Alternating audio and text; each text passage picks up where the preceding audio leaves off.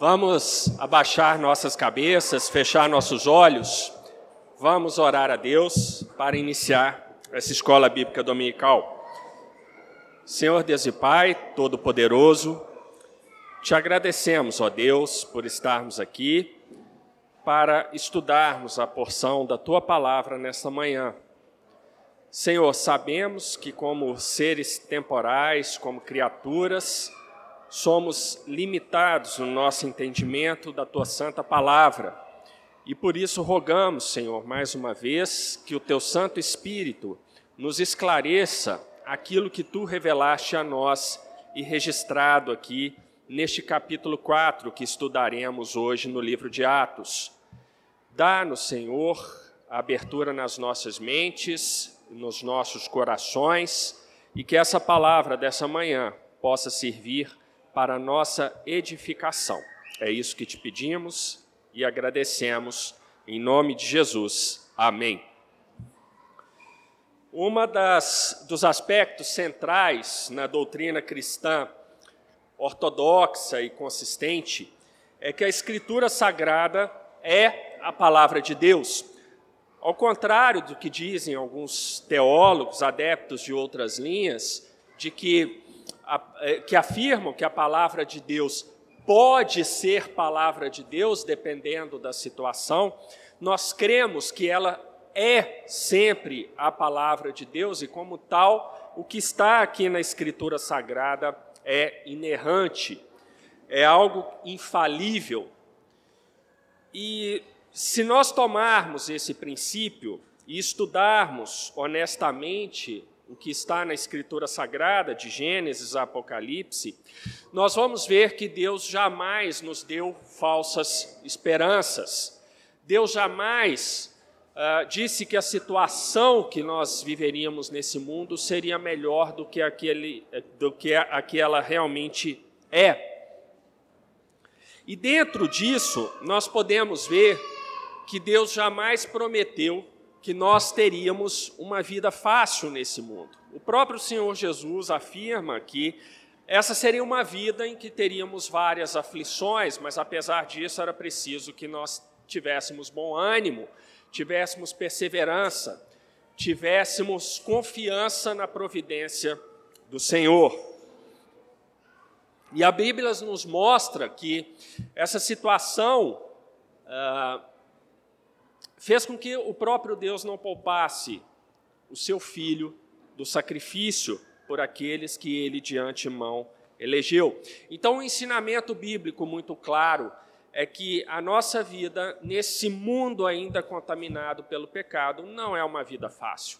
É uma vida de muitas provações, é uma vida de muitas dificuldades. Na verdade, sob certo ponto de vista, eu diria que a nossa vida é uma vida de constantes problemas, mas em que alguns momentos nós temos algum sossego, alguma tranquilidade, mas o normal seriam os problemas que vão se sucedendo. Isso é verdade para o nível individual, mas se nós agregarmos para um nível mais macro, nós veremos que aquilo que acontece com cada um de nós é, também é válido para a igreja como todo. Aqui eu não quero dizer que a igreja é uma simples agregação de pessoas, não é isso, mas ah, essa característica de que nós, neste mundo em que vivemos, é um mundo com problemas, com aflições, com, uh, com provações as mais diversas, faz com que a vida da igreja também reflita isso. É uma vida de problemas, de perseguições, uh, eventualmente de perseguições bastante severas, e algumas mais uh, discretas, outras mais explícitas, mas a vida da igreja também é uma vida difícil. E se retomarmos aquele ponto inicial que eu mencionei, de que a Bíblia é a palavra de Deus e por isso ela é inerrante, ela sempre mostra como as coisas verdadeiramente são. E olharmos esse livro de Atos, nós vamos ver que Atos começa muito bem. Começa com o Senhor Jesus ressurreto, dando as suas últimas instruções aos apóstolos. Depois nós passamos para a descida do Espírito Santo, que é a que provém a capacitação desses apóstolos para começarem a difícil tarefa de pregar o Evangelho e de fazer crescer a igreja do Senhor Jesus num ambiente profundamente secular, profundamente é, pagão. E somente pela capacitação do Espírito os apóstolos seriam capazes disso. E nós vimos na última aula aqui de EBD, Pedro e João indo ali orar no templo, então vem aquele coxo, eles curam aquele coxo, operam um milagre em nome do Senhor Jesus, e aquilo tem um impacto enorme nas pessoas que estavam ali, vários se sentem tocados e são convertidos e vêm aos pés da cruz ali. Então, até o capítulo 3, nós vemos um crescendo de coisas maravilhosas na igreja do Senhor Jesus, nós vemos uma ação poderosa do Senhor Jesus por meio do seu Espírito Santo e com a instrumentalidade dos apóstolos. Mas eu falei para vocês na última aula que o capítulo 3 era um capítulo de transição, era um prenúncio da tempestade que desabaria sobre a igreja. Na ocasião, eu até usei a ilustração de que é como quando você está na estrada e está aquele céu azul ali, mas você vê lá adiante na estrada umas nuvens carregadas, então você já começa a se preparar. Vou dirigir com mais cuidado, porque a gente vai pegar tempestade ali na frente. E o capítulo 3 de Atos nos prepara para essa tempestade. Nós temos Pedro e João operando aquele milagre ali, curando aquele coxo de nascença, as pessoas se maravilhando, aquele coxo saltando de alegria, glorificando ao Senhor Jesus. E se fosse uma novela de televisão, Atos pararia ali e a gente diria: viveram felizes para sempre. Mas, como eu disse na introdução, não é isso que Deus revela na Sua palavra. A vida é uma vida complicada, de muitos, muitas provações, e a igreja agora vai começar a passar por uma delas. Abram suas Bíblias no capítulo 4 de Atos para meditarmos nessa porção preciosa da palavra de Deus. E nós vamos começar lendo os versículos de 1 a 7. Diz assim a palavra do Senhor: E estando eles falando ao povo, sobrevieram os sacerdotes e o capitão do templo e os saduceus doendo-se muito de que ensinassem o povo e anunciassem em Jesus a ressurreição dentre os mortos. E lançaram mão deles e os colocaram na prisão até o dia seguinte, pois já era tarde. Muitos, porém, dos que ouviram a palavra creram, e chegou o número desses homens a quase cinco mil. E aconteceu no dia seguinte reunirem-se em Jerusalém os seus principais, os anciãos, os escribas, e Anás, o sumo sacerdote, e Caifás, e João, e Alexandre, e todos quanto havia da linhagem do sumo sacerdote. E pondo-os no meio, perguntaram: Com que poder ou em nome de quem fizestes isto? Como eu ia dizendo, aquele momento maravilhoso da cura do coxo, em que nós vimos lá em Atos 3, uh, ah, serviu também como um gatilho para que várias pessoas se convencessem dos seus pecados e se convertessem ali. E a gente via que a igreja ia crescendo por aquilo ali. Tudo foi maravilhoso, tudo foi bonito, mas as coisas não ficariam assim. Na primeira aula de Atos, eu expliquei para vocês que o grande conflito cósmico montado, eh, mostrado na Escritura Sagrada no nosso, no, eh, nesse mundo em que vivemos é o conflito entre os descendentes da serpente e os descendentes da mulher. Ou seja, entre aqueles que, como descendente das serpentes, terão a mente de Satanás, se opondo continuamente ao Senhor Jesus, à igreja do Senhor Jesus, e aqueles que, não pelos seus méritos próprios, mas pela graça de Deus, pela escolha soberana de Deus dessas pessoas, terão a mente da mulher, ou seja, dos descendentes do Senhor Jesus.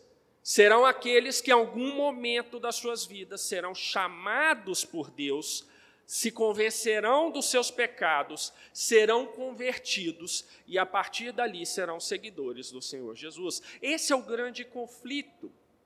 E quando nós estudamos esse primeiro capítulo de Atos, eu expliquei para vocês que essas divisões humanas que temos hoje, divisões político-ideológicas, esquerda, direita, centro, diagonal superior, diagonal inferior, não é assim que Deus separou a humanidade. A humanidade está separada entre aqueles que têm a mentalidade de Satanás, que são os filhos uh, da serpente, e aqueles que têm a mente de Cristo, que são os descendentes da mulher. E quando a gente chega até o capítulo 3 de Atos, nós vemos uma operação poderosa do Senhor Jesus por meio do Espírito Santo, capacitando a sua igreja, capacitando a liderança da igreja e a pregação do evangelho tendo efeito sobre, sobre as pessoas. Então, várias pessoas tendo a consciência que a partir de agora elas são descendentes da mulher e passam a ter a mentalidade de Cristo, mas falta o outro lado as pessoas com a mentalidade da serpente, que, por decreto de Deus, vão fazer oposição sempre a Cristo e aos seus seguidores, até que o próprio Cristo volte e encerre de vez essa situação. Então é de se esperar que aqui em Atos, em algum momento, nós íamos ter a manifestação dos descendentes da serpente. E é isso que acontece aqui. Nós vemos que Enquanto os apóstolos falavam ao povo, sobrevieram os sacerdotes capitão do templo e os saduceus. É interessante notar que aqui Lucas já coloca essas três figuras de descendentes da serpente na sua ordem de importância. Primeiro vem os sacerdotes, que eram os líderes religiosos de Israel, responsáveis pela condução do culto a Deus e pelo ensino contínuo da palavra. Em determinado nível, os sacerdotes daquela época era o trabalho que nós presbíteros fazemos hoje aqui: conduzir o culto e ensinar a palavra de Deus. Então, os sacerdotes faziam isso. Portanto, era um grupo extremamente forte dentro da organização é, judaica daquele tempo. O segundo grupo mencionado por Lucas aqui são os capitães do templo. Ah, aqui na minha tradução fala o capitão do templo, em outras traduções vai falar os capitães do templo. Então a ideia é que eh, realmente são mais de um. E até pelo termo aqui, talvez os irmãos tenham a impressão que não era um cargo muito importante, mas lê do engano. Os capitães do templo eram os responsáveis pela segurança e pela ordem nos recintos do templo. De certa forma, eles faziam o papel que os diáconos aqui fazem na Peregrinos. Eles têm que ser os responsáveis por organizar as coisas aqui e, e assegurar que tudo aqui funcione bem. E foram eles que prenderam Jesus lá no Getsemane. E era um cargo cargo de capitão do templo era tão importante que só estava abaixo do cargo de sumo sacerdote. Então, para quem acha que o capitão do templo aqui era, uma, era um guardinha que ficava ali vigiando o templo, né? não era isso. Era algo muito maior. E o terceiro grupo mencionado por Lucas aqui são os saduceus. A gente talvez ah, ache que os saduceus era um grupo mais tranquilo, né? só era meio murrinha, mas lê do engano. Lá nos evangelhos, nós vemos que o grupo que mais se opôs ao Senhor Jesus foram os fariseus. Né? E, e até hoje a gente usa o termo para, quando você quer falar com uma pessoa hipócrita, você chama de fariseu. Né? Então os fariseus têm uma fama péssima e merecida entre nós. Ah, e os saduceus não chegam nesse nível, mas são os saduceus que aqui em Atos vão ser os grandes opositores à, à igreja do Senhor Jesus. Não que os fariseus tenham ficado bonzinhos, não é isso não. Ah, mas os saduceus é que vão ser a dor de cabeça aqui na igreja do Senhor Jesus. E quem eram os saduceus? Né, a gente fala assim, os saduceus, saduceus, saduceus. Mas os saduceus eram um partido político de Israel. E, e não era um partido muito grande, não. Era um partido pequenininho. Tá? Só que ele era muito influente politicamente e eclesiasticamente. Politicamente, porque os saduceus eram um grupo é, aliado aos romanos. Então, na época aqui, da, ah, de Atos, o Império Romano dominava aquela região. Os saduceus, com o oportunismo deles, eles eram aliados dos romanos. Então, eles estavam ali para fazer aquilo que os romanos mandavam. Eles viram que era uma estratégia de sobrevivência política. E eclesiasticamente, eles também tinham muita influência entre é, o povo de Israel. Só que é, eles acreditavam apenas no Pentateuco, era a única coisa que eles aceitavam, era o que estava no Pentateuco, e eles rejeitavam verdades espirituais. Por exemplo, eles não acreditavam em céu, em inferno, em anjos, em juízo final e principalmente na ressurreição dos mortos. E aí a gente começa a ver o que Pedro e João pregaram logo depois que eles curaram o coxo, que Jesus ressuscitou. Era um ensinamento contrário àquilo que defendia um dos principais grupos políticos religiosos de Israel, que eram os saduceus. Perceberam que a confusão foi armada? Então você tinha dois apóstolos ali no templo, em Jerusalém, defendendo uma doutrina contrária de um grupo que dava sustentação ao Império Romano. Gente, isso é um enrosco de todo tamanho. De todo tamanho. E não ia ficar desse jeito. Então, alguns comentaristas até acreditam que foram saduceus que foram atrás dos sacerdotes, dos capitães do templo, para agirem imediatamente. Aqui na, na, na, na, Bíblia é dito que eles se doeram muito do ensinamento que Pedro e João estavam fazendo. Se doer muito significa que eles ficaram indignados. Eles ficaram profundamente perturbados. Eles tiveram seu momento Alexandre de Moraes. Não pode falar o que eu não gosto, então eu vou prender. Então, Alexandre de Moraes não é original nem nisso. Né? Então, aqui é um método que já é conhecido desde sempre, ou seja, é um plagiador mesmo. Então eles fizeram a mesma coisa. Eles estão pregando algo que é contrário ao que nós pensamos, vamos prender. Vamos prender. Né? Só não suspenderam as redes sociais, porque não tinha rede social nessa época. Mas senão mandariam suspender também, banir de tudo quanto é coisa. E aí, então, os capitães do templo vão lá e prendem os dois apóstolos. Aí há um problema. Qual a acusação? Qual a acusação? Pelas leis judaicas, você só poderia ser preso se você estivesse cometendo um crime. Qual o crime que Pedro e João cometeram? Estavam pregando uma coisa que aqueles grupos ali não concordavam. Alguma diferença do Brasil hoje? Nenhuma. Porque sabe por que não há diferença? Porque o problema é o pecado humano, gente. O problema é o pecado. São pecadores agindo dessa forma, são pecadores agindo outro. Ponto final. Então, segue o jogo.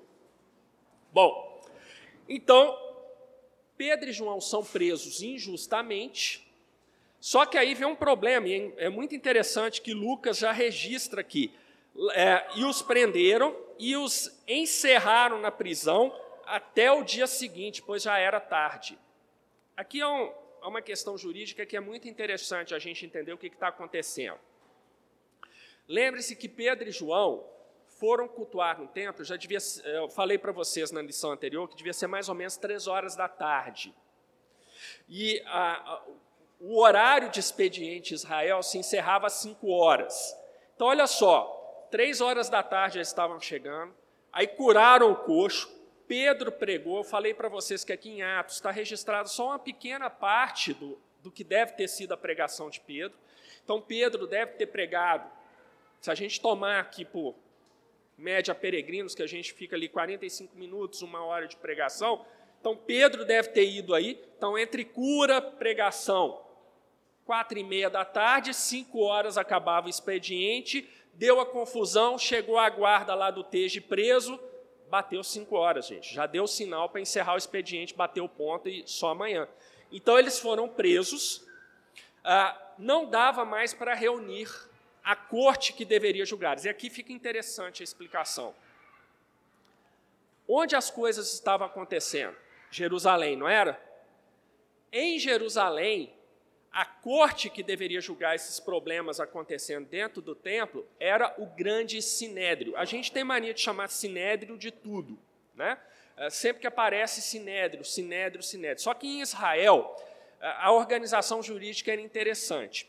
Em Jerusalém, e apenas em Jerusalém, funcionava o grande sinédrio, que era composto por 71 magistrados, sendo um deles o sumo sacerdote, que era também o presidente da corte. E eles se reuniam no meio círculo, 35 magistrados de um lado, 35 do outro, e o presidente aqui no meio. E os réus ficavam em frente ao sumo sacerdote ali para serem julgados. Esse era o grande sinédrio. Era a instância máxima judiciária de Israel. Era o Supremo Tribunal Federal deles. E ele funcionava apenas em Jerusalém. Então, crimes cometidos em Jerusalém, é, ou suspeita de crimes, principalmente no templo, como foi o caso de Pedro e João, deveriam ser levados ao grande sinédrio.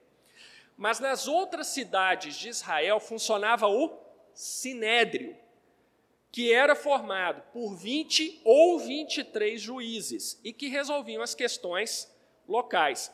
Se, havia, se houvesse alguma coisa que o sinédrio em alguma cidade não conseguisse resolver, aquele caso era mandado para a competência do grande sinédrio. Estão vendo como a coisa é organizada? Eu gosto de falar isso porque a gente tem uma mania né, de dizer que nos nossos tempos nós somos muito organizados, que a nossa sociedade estruturada. Na antiguidade era também, tá, gente? Na antiguidade era. A coisa funcionava direitinho. O povo não tinha internet não tinha WhatsApp. Talvez por isso até funcionasse direitinho.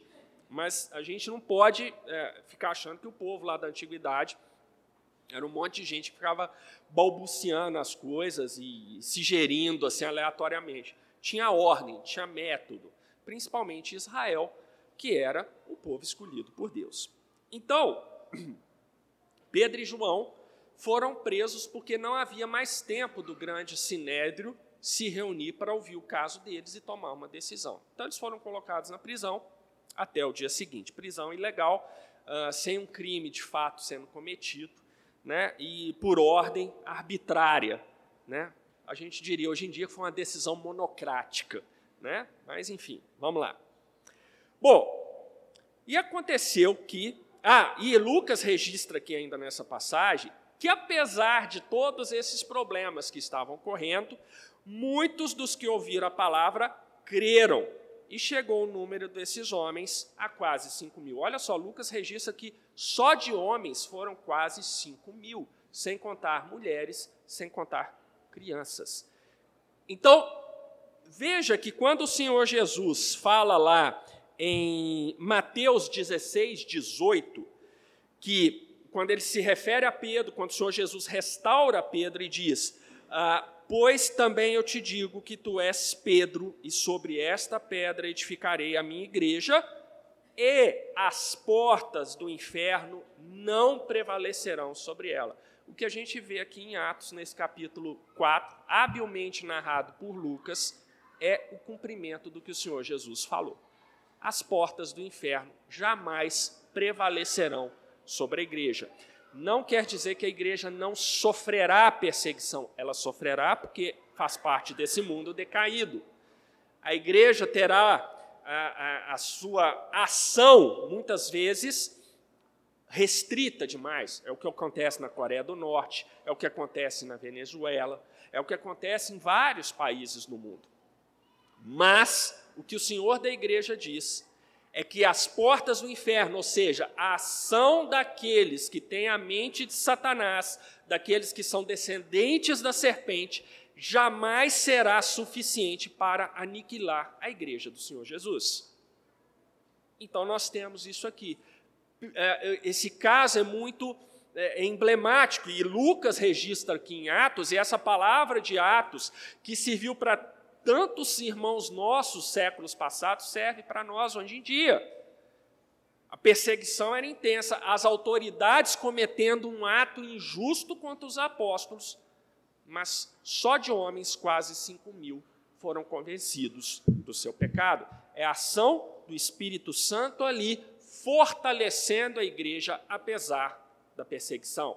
É o Senhor da igreja que está sentado à mão direita de Deus Pai Todo-Poderoso, governando a sua igreja, de tal forma que ela se expandia apesar da perseguição. E nós vamos ver em capítulos subsequentes de Atos que vai acontecer aqui no Novo Testamento o mesmo que nós estudamos na pregação do pastor Bruno em Gênesis, no caso de José. Os filhos da serpente intentam mal contra a igreja, mas Deus intenta o bem. E nós vamos ver que isso vai ter um efeito, no final das contas, benéfico para a igreja, porque o evangelho vai se espalhar, vai sair de Jerusalém e vai chegar à Europa. Bom, mas então continuando aqui, Pedro e João estão presos, tinham que esperar até o dia seguinte pelo julgamento, e é o que vai ocorrer. E aconteceu no dia seguinte, reunirem-se em Jerusalém os seus principais, os anciãos e os escribas, ou seja, os ministros do Supremo Tribunal Judaico ali, que era o grande sinédrio. Então foram se reunir para julgarem o caso de Pedro e de João. E aí vem uma informação interessante. Lucas é muito hábil no que ele fala, né? É, e olha que era uma coisa que só acontecia em Israel. A gente não tem isso de forma alguma no Brasil. Tá? Era uma coisa lá de Israel, aquele povo lá difícil. Veja o que, que João, uh, que, que Lucas registra. E não, só esperar passar aí, porque aí eu, eu não aguento. Esse batidão é, é muito para mim, tá? Eu imagino para o Lucas Zambonini aqui, que é músico profissional, ouvindo um negócio desse. Né? Melodia, harmonia e ritmo ali não se entendem, né? Os paralelos ali, né? Nunca se encontram. Mas olha só, Lucas fala aqui, e Anás, o sumo sacerdote, e Caifás, e João, e Alexandre, e todos quanto haviam da linhagem do sumo sacerdote. Vamos parar nessa aqui. Gente, o que, que tá, Lucas está mostrando aqui? Grande sinédrio, 71 magistrados, sendo um sumo sacerdote, que é o que presidia a corte. Está mostrando que o, o sumo sacerdote era Anás. Anás era sogro de Caifás. Deixa eu até ver aqui, porque tem essas relações, eu sempre misturo essas duas coisas aqui. Peraí. Só conferir nas minhas anotações aqui. Isso, Anás era sogro de Caifás. Vocês já ouviram falar do Caifás? Ele é famoso para a gente, não é? Caifás fez o quê? Ele era o sumo sacerdote em que época? Época em que Jesus foi preso. Ele era o sumo sacerdote lá. Então Caifás era o sumo sacerdote, mas aqui Lucas está registrando que já era Anás. Sabe o que aconteceu no ano 15 depois de Cristo? os romanos foram lá e depuseram o Caifás do cargo de sumo sacerdote. Lembre-se que o Estado de Israel nessa época já não existia mais como Estado independente. Era um Estado que, ah, em que as autoridades exerciam o seu poder mediante delegação do Império Romano. Então Caifás deve ter feito alguma coisa que irritou os romanos e eles foram lá e depuseram. Só que olha só, a família era forte. Depuseram, então, o genro, mas puseram como sumo sacerdote quem? O sogro. Ficou tudo entre família do mesmo jeito. Como eu disse, é um problema que acontece em Israel. Né? O pecado de Israel, e a gente não tem esse tipo de, de coisa de forma alguma no nosso país. Mas não é só isso que Lucas está mostrando aqui para a gente. Ele está falando também de João e Alexandre, que não tem uh, nenhum detalhe sobre eles uh, no restante da Escritura, mas aqui Lucas registra que eles são da linhagem do sumo sacerdote. Gente, trocando em miúdos, naquela corte ali tinha várias, vários magistrados que eram da família. Tá? Então, o Supremo Tribunal Judaico ali era um negócio de família. Tá? Tinha compadrio ali dentro. Então, é isso que Lucas habilmente está registrando aqui. Não é muito alvissareiro para Pedro e João ver isso, né? porque era um negócio de família. E por que, que era complicado? Gente, olha só. Qual foi a principal autoridade judaica que assentiu com a morte de Jesus? Caifás, que era o sumo sacerdote. Quem agora estava no lugar? Anás, seu sogro. Quer dizer, a família já tinha problema com esse negócio de pregação do evangelho. Caifás já viu aqui, ó, umas semanas atrás, aí uns tempos atrás, foi Jesus que estava aqui, que aconteceu isso aqui, esse pessoal aí não pode pregar essa mensagem. Olha o que, que Lucas está falando. Gente, a, a situação de Pedro e João era crítica. Eles estavam pregando algo que contrariava a doutrina de um dos principais grupos judaicos, que eram os saduceus. Era algo que provocava é, gatilhos negativos na cabeça de Caifás, que foi sumo sacerdote e agora tinha o seu sogro como sumo sacerdote. Olha como que Lucas está mostrando para a gente que o cenário de oposição, de ação daqueles que são descendentes da serpente estava montado. Do ponto de vista humano, João ah, ah, e Pedro não tinham a menor chance de, de serem soltos aqui. Então, assim, humanamente falando, dependia do que passasse na cabeça dos juízes ali e não era muito bom o que se tinha ali. Fora que entre os magistrados também provavelmente havia saduceus. Então, está completo ali. Não é um tribunal imparcial. Né? Então, Israel tinha esse hábito de ter supremas cortes com juízes parciais para julgar os casos. Era um problema lá daquele tempo que, felizmente, nós nos livramos nos dias atuais. Mas então a gente vai ter aqui uma pergunta interessante. E pondo-os no meio, por quê? Porque, como eu disse, os réus ficavam no meio ali daquele semicírculo formado pelos magistrados. Então, os magistrados fazem uma pergunta muito interessante para eles: ah, Com que poder ou em nome de quem fizestes isso? Isso aqui era muito importante dentro da lógica judaica, mas não era só judaica, devia ser importante para nós também até hoje. O que eles estão perguntando aqui é o seguinte: olha, vocês estão vindo com essa mensagem, essa mensagem contraria a nossa doutrina, então nós precisamos saber é, de onde vocês estão tirando isso. Né? Ah, com que poder?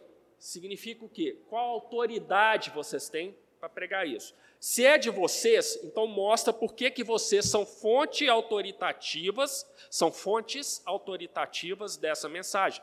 Vocês têm que mostrar para a gente. Se não são vocês, então em nome de quem, com autoridade, vocês estão pregando isso? Gente, aqui não é uma pergunta absurda, não. É uma coisa básica. Que, como eu disse, deveria servir de padrão para nós hoje. Quando uma pessoa fala uma coisa com você. Claro que é importante. Estou falando que você está no churrasco, trocando ideias sobre o Brasil e Croácia. Não é nada disso. Não precisa ter fonte autoritativa para um negócio desse. Né? Mas eu estou falando daquilo que é importante, daquilo que é relevante. Nós precisamos saber qual é a sua fonte de autoridade para aquilo. A gente vive num mundo hoje em que qualquer pessoa fala sobre qualquer coisa. A gente vive num mundo hoje que pessoas como Felipe Neto são tidas como autoridade em todos os assuntos, de política internacional até métodos de postagem de vídeo no YouTube. E aqui, o que os magistrados perguntam é bastante razoável. Eles querem saber o seguinte: olha, então, de onde vem a autoridade para vocês pregarem isso que vocês estão pregando. Se é de vocês, então mostre por que vocês são autoritativos nisso. Se não é, então em nome de quem vocês estão falando? Gente, normal, é uma boa pergunta. É uma boa pergunta, pergunta justa que nós é que deveríamos fazer. Aliás, se a gente fizesse isso, a gente ia cancelar um monte de vídeo do YouTube, um monte de tweet, coisas do tipo, porque são pessoas que não têm autoridade alguma de falar sobre aquilo e a gente fica dando importância. O que, que cantor entende de política para a gente dar importância porque eles falam? Deixa eu falar lá, não estou falando que tem que censurar, não. Mas nós é que temos que fazer a filtragem. Não, que o Caetano Veloso fala sobre política, não estou nem aí para o que ele falou. Ele é cidadão brasileiro, ele pode se expressar, mas ele não, não entende daquilo. Então, pronto. A gente deveria fazer isso, a gente deveria se perguntar isso. Então, até aqui, Nesse ponto aqui, melhor dizendo, os magistrados não fizeram nada de absurdo. E é uma boa pergunta. É uma boa pergunta e Pedro e João teriam que dar uma boa resposta. Vamos lá para os versículos de 8 a 12. Então, opa, peraí, deixa eu ler por aqui. Então Pedro, cheio do Espírito Santo, lhes disse: Principais do povo e vós, anciãos de Israel, visto que hoje somos interrogados acerca do benefício feito a um homem enfermo e do modo como foi curado, seja conhecido de vós todos e de todo o povo de Israel que, em nome de Jesus Cristo Nazareno, aquele a quem vós crucificastes e a quem Deus ressuscitou dentre os mortos, em nome desse é que este está são diante de vós. Ele é a pedra que foi rejeitada por vós, os edificadores, a qual foi posta por cabeça de esquina. Em nenhum outro há salvação, porque também debaixo do céu nenhum outro nome há, dado entre os homens pelos quais, pelo qual devamos ser salvos. Aqui Pedro ousadamente prega novamente a mensagem agora para os magistrados. E a gente vê que Pedro não faz isso da cabeça dele, porque Lucas começa já dizendo o seguinte: então Pedro, cheio do Espírito Santo. Então é a ação do Senhor Jesus novamente, por meio do seu Santo Espírito e da instrumentalidade de Pedro, que dá a Pedro as condições de pregar a mensagem correta.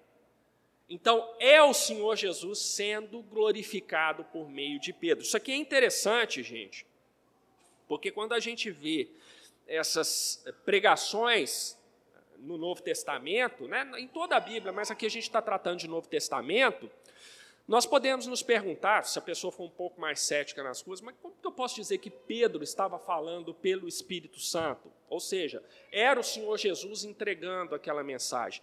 Um jeito muito simples de saber se a pessoa está falando pelo Espírito Santo ou não é ver se o Senhor Jesus foi glorificado naquela mensagem. Porque o Espírito Santo, ele sempre glorifica o Senhor Jesus. O Espírito Santo sempre aponta para o Senhor Jesus. O Espírito Santo sempre testifica sobre o Senhor Jesus. Então, isso aqui é uma, é uma coisa muito interessante para nós. É, há muito material no YouTube, por exemplo, nas redes sociais, de pregação, de mensagens, de estudo bíblico, e isso é bênção de Deus, porque há muita coisa boa ali, mas tem um discernimento. Se algum pastor, algum presbítero, algum professor de EBD, alguém posta alguma coisa ali ou escreve alguma coisa e aquela mensagem aponta para ele e não para o Senhor Jesus, vocês já podem ficar de orelha em pé, questionando se aquela é uma mensagem que realmente teve a inspiração e a orientação do Espírito Santo, ou se teve a orientação só da pessoa.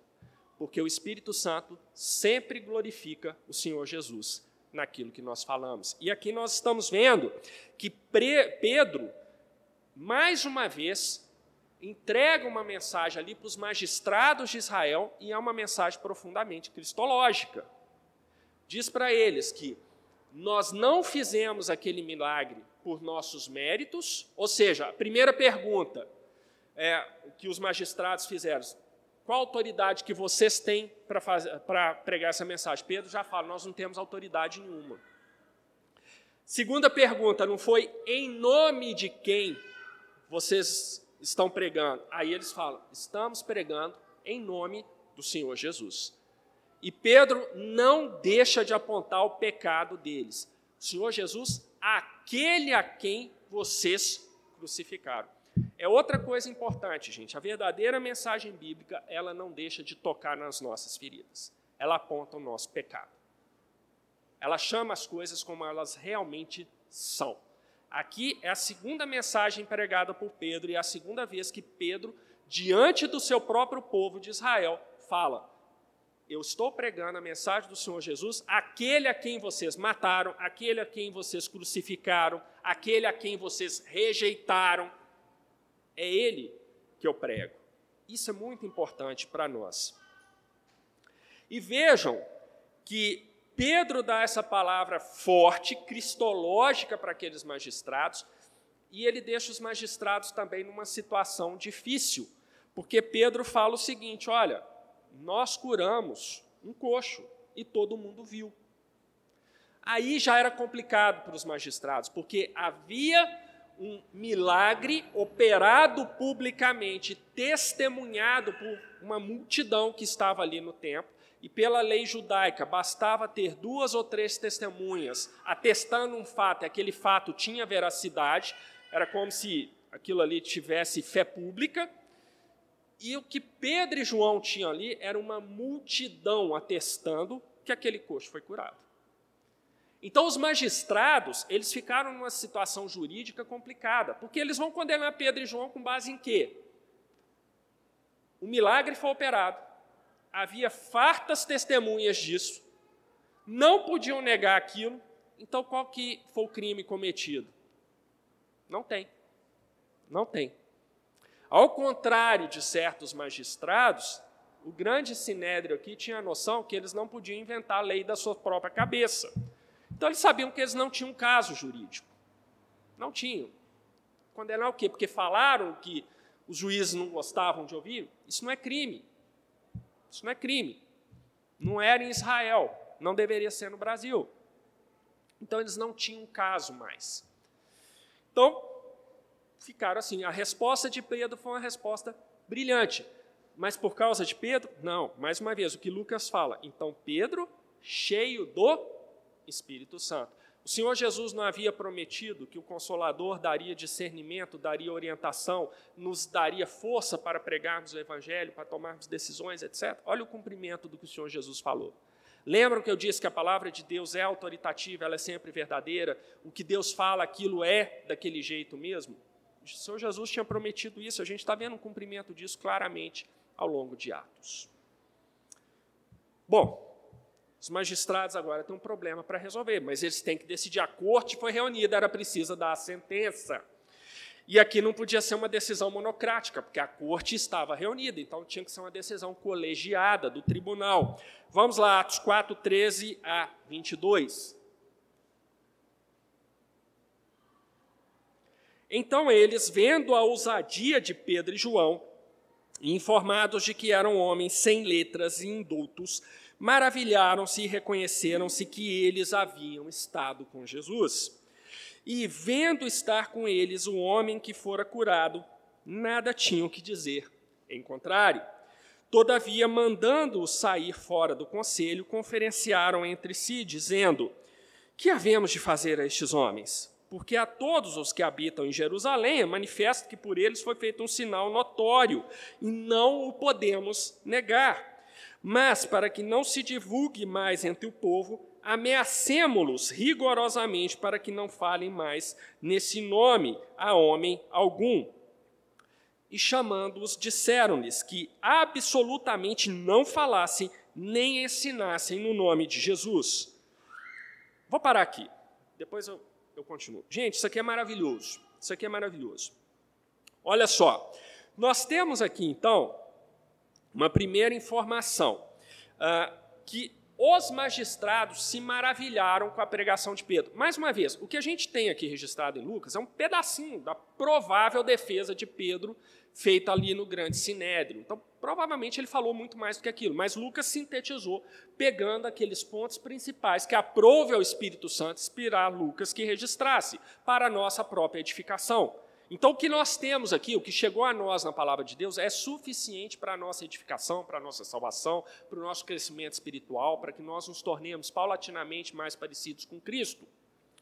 Mas não é tudo que Pedro falou. Mas o que ele deve ter falado lá de verdade no grande sinédrio foi o suficiente para maravilhar aqueles magistrados. E os magistrados, gente, eram homens profundamente estudados. Eram homens cultos que conheciam a lei de Israel de trás para frente. E esses homens cultos ficam mais maravilhados ainda, porque é, eles reconheciam que Pedro e João eram homens ah, incultos, indoutos, Aqui nesse ponto, muita gente acha que os apóstolos de Jesus, uh, eles não tinham cultura nenhuma. Não era bem isso, não. Alguns estudiosos, inclusive, dizem que Pedro provavelmente era um empreendedor, ele tinha uma empresa de pesca. Ele não era uma pessoa assim que não sabia nada das coisas. Pedro escreveu sua carta em grego, de acordo com os especialistas em grego, não era um grego uh, de altíssimo nível como o grego de Lucas, mas era um grego perfeitamente uh, passável. Mas então Pedro, ele não era uma pessoa assim, igual muita gente pensa, ah, não entende nada, não percebe as coisas. Ele tinha um certo preparo. O que a Bíblia registra aqui, é, quando fala que eles eram incultos e indoutos, é que eles não tinham a formação teológica. As pessoas que ascendiam esses cargos de autoridade religiosa em Israel, essas pessoas tinham que passar é, nas mãos uma forma de, de tutores né, é, que, que iam prover a formação teológica avançada deles. E Pedro e João não tinham nada disso. Então, o que os juízes viram aqui falaram assim: puxa vida, como é que esse pessoal entrega uma mensagem desse se eles não têm nenhum preparo teológico? É, é lógico que os magistrados não entendiam o que era apelação do Espírito Santo, eles não sabiam o que era Espírito Santo. Né? Mas aqui é um momento em que Lucas mostra para nós o poder do Senhor Jesus por meio do seu Espírito Santo, capacitando homens que não tinham uma formação teológica formal, como aqueles magistrados, a entregar uma palavra com profundo sentido teológico. Então, isso aqui é sensacional, é maravilhoso isso aqui. E os próprios magistrados falam: gente, a gente não pode negar que, acontece, que esses dois fizeram um milagre, todo mundo está ali. É, e como que nós vamos fazer? Não podemos negar, não é crime pregar sobre aquilo que a gente não gosta, até aí estava tudo bem, né? Mas, como bons filhos da serpente, eles tinham que vir e dar aquele arremate. Ah, eu tenho uma ideia. Vamos fazer como um determinado magistrado, dois mil anos depois, aprendeu a fazer. Vamos ameaçar. Se continuar pregando, a gente vai prender. Se continuar pregando, vai tomar multa. Se continuar pregando aquilo que eu não gosto, vai ter toda a sanção. Não precisa ter lei, não. A sanção é da minha cabeça. A lei sou eu. É a minha vontade, passa a ser lei. Então eles fizeram isso com Pedro e João. Vejam que Lucas registra que, para confabular sobre isso e tomar essa decisão, eles primeiro mandam Pedro e João saírem do, do tribunal, confabulam, fecham entre eles essa decisão, manda chamar de volta e fala assim: olha, vocês vão ser soltos e tal, dessa vez vai passar, é, nós não vamos fazer nada com vocês, mas se vocês abrirem a boca para pregarem sobre Jesus de novo, nós vamos prender. Vamos prender os dois. Então vocês tomem cuidado. Né? Não preguem mais sobre Jesus, porque se vocês eh, pregarem, vocês serão presos. Da próxima não vai passar. Então é uma ameaça. Gente, isso é uma ameaça muito séria. A mais alta corte de Israel fala que você não pode falar o que você queria falar. E aí, qual é a sua decisão? Para nós hoje é muito fácil falar, eu vou continuar falando. Né? Mas naquele tempo era mais difícil. Era mais difícil. Eles estavam ali em Jerusalém, eram judeus. É, uma prisão ali significaria a perda de muitas coisas. Então era uma situação problemática. Mas aí, Pedro vai dar uma resposta fenomenal lá no versículo 19, novamente inspirado pelo Espírito Santo. Respondendo, porém, Pedro e João lhes disseram: Julgai vós se é justo, diante de Deus, ouvir-vos ante a vós do que a Deus, porque não podemos deixar de falar do que temos visto e ouvido. Então Pedro dá a resposta: olha, o que nós vemos e nós ouvimos é fato. Então nós não podemos deixar de falar sobre fatos. São as coisas que acontecem. Então, e, e, essa é uma pergunta muito mais profunda do que parece, gente, porque eles viram para os magistrados e falaram assim: então, peraí, se acontece uma coisa, se a gente vê uma coisa, se tem testemunho dessa coisa, a gente não pode falar dessa coisa? Não estou entendendo. Percebe que, olha só, para quem acha que Pedro e João eram dois bobalhões que não entendiam as coisas, olha a inteligência que o Espírito Santo foi dando a eles. Eles deram um nó naqueles magistrados, porque do ponto de vista jurídico em Israel, não tinha o que fazer. Se eu vejo a coisa, se tem testemunha da coisa, se eu posso comprovar que aquela coisa realmente aconteceu, por que eu não posso falar sobre algo que é fato? Então pronto. É a pergunta que eles devolvem. E aí eles falam: eu vou seguir essa orientação esdrúxula de vocês, ou eu vou seguir a Deus? É claro que a resposta é óbvia, mas é uma resposta genial, pessoal. A resposta é genial essa de Pedro aqui.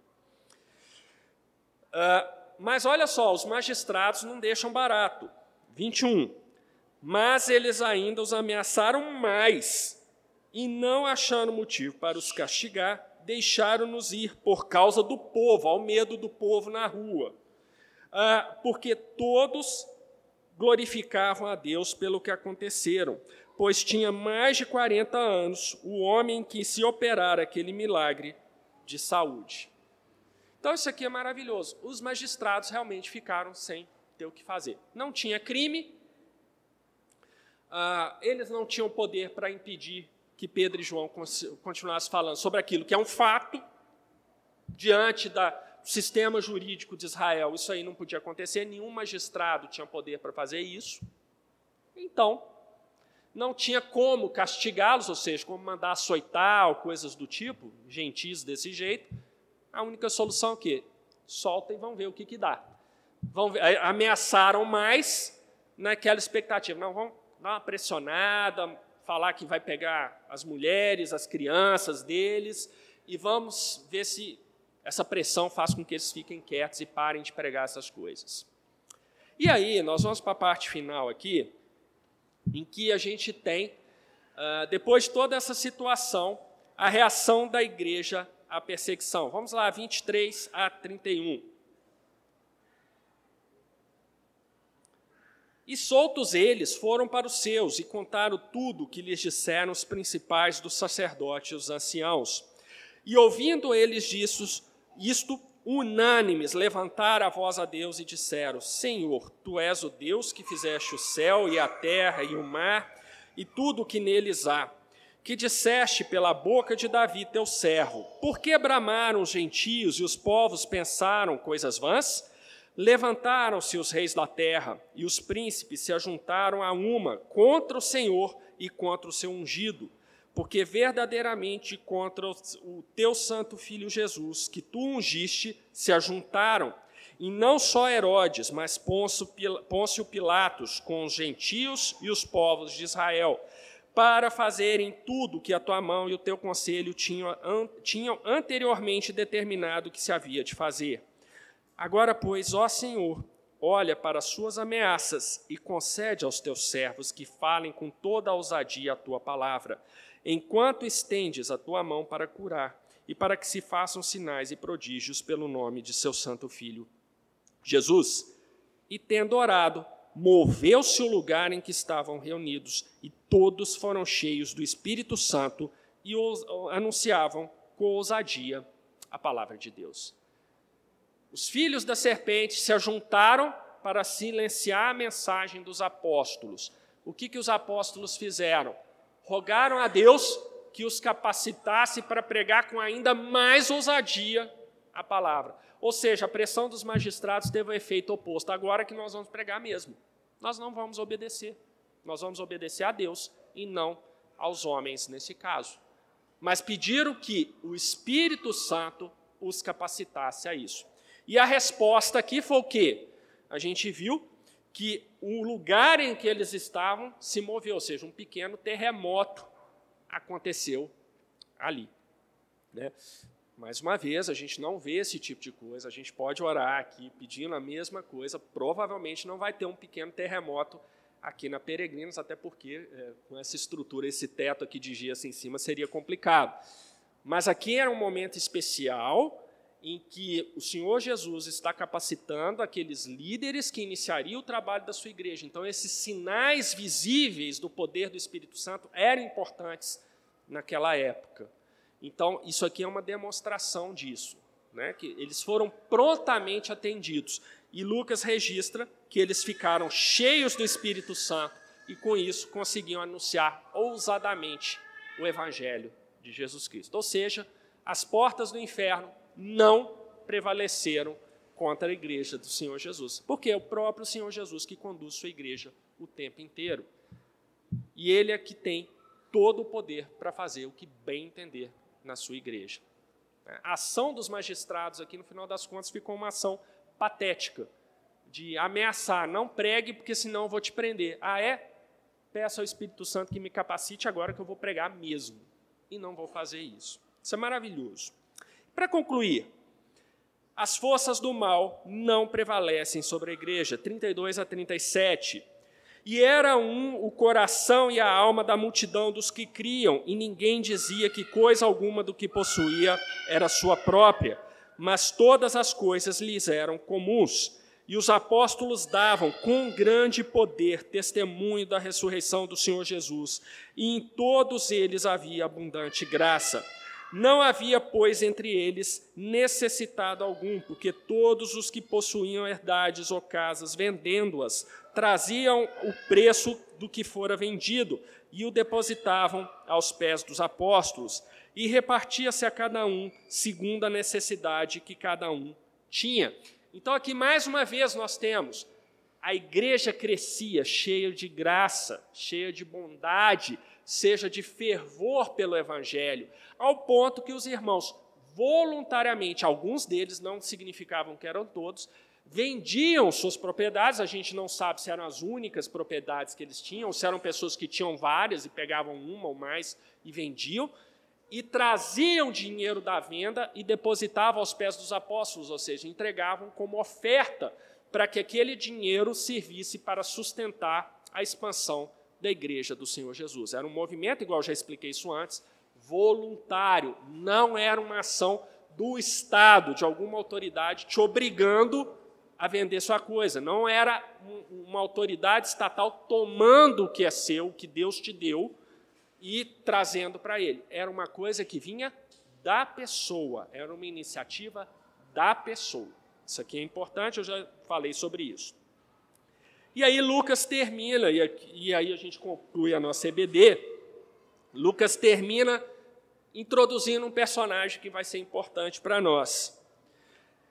Então José, cognominado pelos apóstolos Barnabé, que trazido é filho da consolação, levita, natural de Chipre, possuindo uma herdade, vendeu-a e trouxe o preço e depositou aos pés dos apóstolos. Então Lucas conclui essa narrativa introduzindo esse personagem que vai ser muito importante para nós futuramente, que vai ser o grande companheiro de Paulo nas primeiras eh, viagens missionárias.